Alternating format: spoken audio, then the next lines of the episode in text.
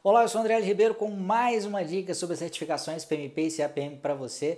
Hoje falando de uma característica que eu acho que é até um pouco mais forte na PMP do que na CAPM, mas eventualmente pode aparecer na CAPM, que é o fato de termos algumas ou várias questões aí podendo ter mais de uma opção certa. E talvez você fale assim, pô, André, mas aí você me complica, né? Como é que eu tenho uma prova de múltipla escolha, eu tenho que escolher uma opção, mas eu tenho mais de uma opção que são certas? É, é isso mesmo. Ao contrário do que a maioria das provas aí que você já deve ter feito, isso pode acontecer no exame PMP, né? No concurso público, por exemplo, se tem duas opções que podem estar certas, já vê um monte de reclamação, gente querendo anular a questão, etc. No exame PMP isso pode aparecer.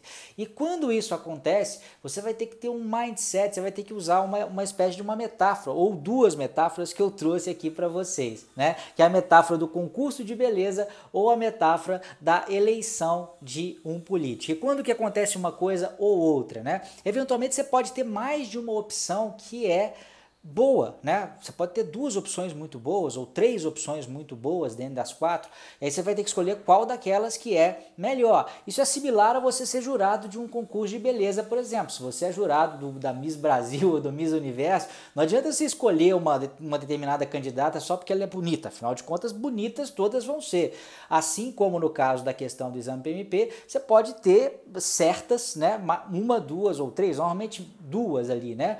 E aí você vai ter que escolher qual que é a mais certa, assim como no concurso de beleza você teria que escolher a mais bonita. E a outra metáfora que você pode ter para usar aí é a da eleição de políticos no Brasil. Infelizmente, é um exemplo que é verdadeiro, mas é triste em que, na maioria absoluta das vezes, nos, nas últimas eleições, o que, que a gente teve que fazer como eleitor, né? Tentar escolher aquele candidato que é o menos pior, né? O que está menos envolvido com problema de corrupção, o que fez menos bobagem ao longo da vida. Então, eventualmente, você pode ter uma questão do exame PMP em que você tem várias opções muito ruins. Nenhuma é boa de fato. Só que você vai ter que escolher aquela que é a menos pior numa determinada situação. A metáfora, nesse caso, é a eleição de política. Espero que essas metáforas tenham te ajudado ou te ajudem na hora de fazer a prova. Acho que certamente vão ajudar. Lembrando que essa é só uma das dicas que a gente está colocando nesse período entre os dias 22 de fevereiro e 6 de março. E por que, que a gente está fazendo isso nessas datas?